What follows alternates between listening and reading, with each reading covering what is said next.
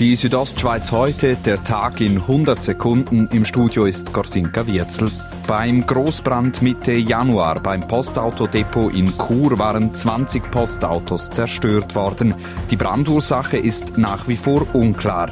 Markus Walser, Mediensprecher der Kantonspolizei Graubünden, zu den aktuellen Ermittlungen. Die Untersuchungen dauern nach wie vor an und unsere Ermittlungen werden noch mehrere Wochen, wenn nicht sogar Monate in Anspruch nehmen.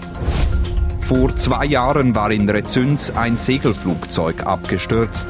Der Pilot verletzte sich dabei leicht, ein weiterer Passagier blieb unverletzt.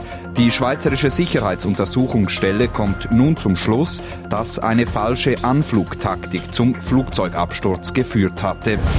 Letzten Sommer wurde erstmals der Start der Sommerrekrutenschule vorverschoben.